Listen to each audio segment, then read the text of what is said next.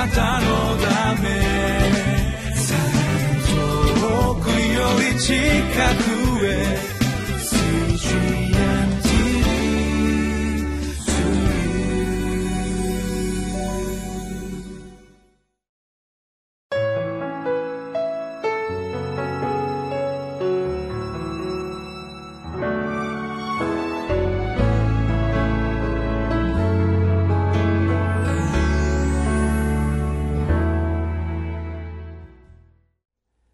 皆さんこんにちは。3月13日のリビングライフの時間です。聖書の御言葉はルカによる福音書15章の11節から32節。タイトルは父にとっては宝刀息子も尊い子です。神様の技は暗闇の中に光を照らしてくださるというそういう導きがあります。悲しみの中に喜びが与えられていく。貧しさの中に天の豊かさが与えられていく。この地では悩み深くなっていたとしても私たちが上を見上げる時神様豊かな恵みを注いでくださる。そのことを今日もご一緒に御言葉から見ていきたいと思います。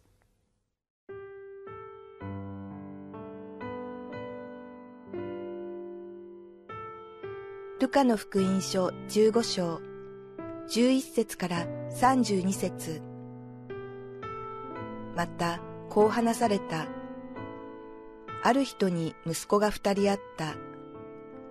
弟が父にお父さん私に財産の分け前をくださいと言った。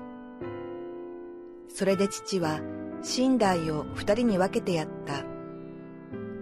それから幾日も経たぬうちに弟は何もかもまとめて遠い国に旅立った。そしてそこで放蕩して湯水のように財産を使ってしまった。何もかも使い果たした後でその国に大飢饉が起こり、彼は食べるにも困り始めた。それでその国のある人のもとに身を寄せたところ、その人は彼を畑にやって豚の世話をさせた。彼は豚の食べる稲子豆で腹を満たしたいほどであったが、誰一人彼に与えようとはしなかった。しかし、我に帰った時彼はこう言った。父のところにはパンの有り余っている雇い人が大勢いるではないか。それなのに私はここで飢え死にしそうだ。立って父のところに行ってこう言おう。お父さん、私は天に対して罪を犯し、またあなたの前に罪を犯しました。もう私はあなたの子と呼ばれる資格はありません。雇い人の一人にしてください。こうして彼は立ち上がって自分の父のもとに行った。ところが、まだ家までは遠かったのに、父親は彼を見つけ、かわいそうに思い、走り寄って彼を抱き、口づけした。息子は言った。お父さん、私は天に対して罪を犯し、またあなたの前に罪を犯しました。もう私はあなたの子と呼ばれる資格はありません。ところが父親はしもべたちに言った。急いで一番良い着物を持ってきてこの子に着せなさい。それから手に指輪をはめさせ、足に靴を履かせなさい。そして肥えた子牛を引いてきてほふりなさい。食べて祝おうではないか。この息子は死んでいたのが生き返り、いなくなっていたのが見つかったのだから。そして彼らは祝宴を始めた。ところで、兄息子は畑にいたが、帰ってきて家に近づくと、音楽や踊りの音が聞こえてきた。それで、しもべの一人を呼んで、これは一体何事かと尋ねると、しもべは言った。弟さんがお帰りになったのです。無事な姿をお迎えしたというので、お父さんが肥えた子牛をほふらせなさったのです。すると、兄は怒って家に入ろうともしなかった。それで父が出てきていろいろなだめてみた。しかし兄は父にこう言った。ごらんなさい。長年の間、私はお父さんに仕え、戒めを破ったことは一度もありません。その私には友達と楽しめと言って小ヤギ一匹くださったことがありません。それなのに、遊女に溺れてあなたの寝台を食いつぶして帰ってきたこのあなたの息子のためには、肥えた子牛をほふらせなさったのですか？父は彼に言った。子よ、お前はいつも私と一緒にいる。私のものは全部お前のものだ。だが、お前の弟は死んでいたのが生き返ってきたのだ。いなくなっていたのが見つかったのだから、楽しんで喜ぶのは当然ではないか。今日の聖書の言葉は、宝刀息子、誰もが知っているようなそういう物語を私たちはこの聖書から見ていきたいと思います。宝刀息子と聞くといろんなことを想像するいろんなことをイメージするっていうことがあるかもしれません決して正しい歩みをしていた一人の人ではないんです自己中心で挫折して苦労をたくさん経験して痛みをたくさん経験してでもその人が回復されていくっていう物語をイエス様は語られました。聖書に目を留めるとどんな人も傷ついた人も夢破れた人も絶望の中にいる人も神様の父の愛で回復させていくっていう道が備えられているっていう。これは大きな希望です。皆さんが今どの場所に立っていたとしてもどんなことを経験していたとしても神の愛はあなたを回復させることができるっていう。今日の聖書の箇所15章の11節のところからお読みします。またこう話された。ある人に息子が2人あった。弟が父に「お父さん私に財産の分け前をください」と言った。それで父は寝台を2人に分けてやった。それから幾日も経たぬうちに弟は何もかもまとめて遠い国に旅立った。そしてそこで放蕩して湯水のように財産を使ってしまった。父の愛があるにもかかわらずそのことよりももっと楽しい世界があるんじゃないかって思って家から出て行ってしまったっていうことがあった。神様の恵みは尊い。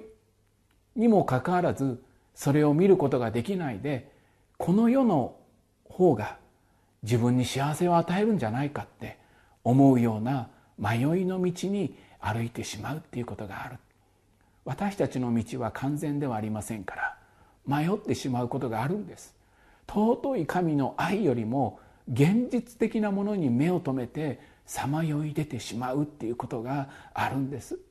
私の人生もそうでした。小さい頃教会付属の幼稚園に通っていたっていうことがありまして教会につながっていたんですけれど神の愛から離れてしまうっていうことを何度も経験するっていう時があったんですね。それでも神様は私を見捨てなかった。いつでも愛して守っていてくださった。宝刀の限りを尽くしたこの子はある時気づいていくっていうことがあります。神の愛に気づかされていくっていう。そんな時を神様は備えてくださるんですね。悲しみの中にも救いの道を与えてくださる。もうダメだって思う時にこそ私たちは思い起こすと。神様の豊かな喜びが聖書の中にはあるって言って立ち返って生きていく道があるんです。この宝刀息子は帰る場所を見出していくっていうことがありましたね。神様の愛に立ち返ることができる。戻ることができる。戻る場所があるっていうのは本当に人生の大きな希望です。もう行き場がない。もう自分の人生はダメだって。命を絶って諦めてしまわなくてもいいんですね。神の愛のもとに私たちが帰るようにいつでも招かれているっていう。17節。しかし我に帰った時彼はこう言った。父のところにはパンの有り余ってる雇い人が大勢いるではないか。それなのに私はここで飢え死にしそうだ。立って父のところへ行ってこう言おう。お父さん私は天に対して罪を犯しまたあなたの前に罪を犯しました。もう私はあなたの子と呼ばれる資格はありません。雇い人の一人にしてください。この子は雇い人の一人にしてくださいってまあそのことをお父さんに言おうってそうやって家に帰るんですね。でもこの宝刀息子の一つの物語は何かっていうとお父さんのところに帰っていった。お父さんは抱きしめてこの一人の子を歓迎したっていうことが聖書の中にあるんですけども21節のところ。息子は言ったお父さん私は天に対して罪を犯しまたあなたの前に罪を犯しました。もう私はあなたの子と呼ばれる資格はありません。練習した通りこれを言ったんですけどもう一つの言葉雇い人にしてくださいっていう言葉は本当は言う必要があったわけですけどお父さんはこれを遮ったんですね。雇い人じゃない。あなたは私の尊い子供なんだって言っていてくださる。雇い人なんてしないっていうその父の愛があるんですね。私たちはどんなものを抱えていても神様の愛の尊い子供です。私たちは祝宴の中に招かれてあなたの存在は喜ばれて雇い人なんかじゃない奴隷なんかじゃない神の子として生きていく道をまた備えて与えてくださる。夢に破れても失敗しても挫折しても神の尊い子として私たちの人生はいつでも回復していく。この弟が帰ってくるっていう事柄の中でお兄さんがいましたね。お兄さんはそれを快く思うことができなかった。29節。しかし兄は父にこう言った。ご覧なさい。長年の間私はお父さんに仕え戒めを破ったことは一度もありません。その私には友達と楽しめと言って子ヤギ一匹くださったことがありません。お兄さんは一生懸命働いてその喜びを味わうことができなかったってこの聖書の中にはあります。私たちは神の祝宴の中にみんなが招かれています。そしてこの喜びを味わうように私たちは生きるように導かれているんです。お兄さんのように真面目に生きていて完璧に生きていてそうやって苦しみをたくさん経験していたっていう事柄の中で本当の父の愛の喜びを見失ってしまったっていうことがあったんですね。私たちは働くことも必要です。真面目に生きることも必要です。何かたくさんの労苦を負って生きることも必要です。でも神様はもっと素晴らしい。恵みの喜びの中に生きなさいって招いてくださっている。この喜びが私たちの人生満ちているんですね。1日24時間あるとするならばこの祝宴の喜びのような生涯を神様与えてくださいます。父の愛を私たちは知りましょう。父の愛の中に自分の人生を置いて生きていきましょう。その道は本当に尊い喜びを私たちの人生に与えてくれるものに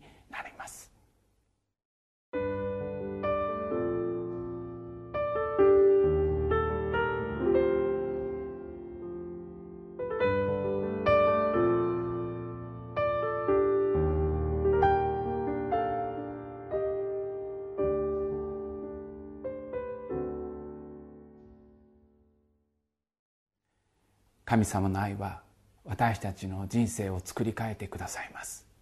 私たちがどんなことを経験させられていくっていうことがあったとしても神の愛は私たちを回復へと導いてくださいます。今どんなことを抱えるっていうことがあるでしょうか？どんな悩みが私たちの人生を覆っているでしょうか？神の愛は全てを変えていく力です。信じて歩いていきたいと思うんです。お祈りをいたします。主なる神様宝刀息子に表された父の愛を私たちにも今日注いでください。私たちも夢夢破れ道を外しあなたの御心からそれてしまうものです。あなたの愛に立ち返って歩いていく私たちとしてくださって神の尊い恵みの喜びを味わって生きていくものにしてください。イエス・キリストの皆によってお祈りいたします。アーメン。あなたのため遠くより近くへ。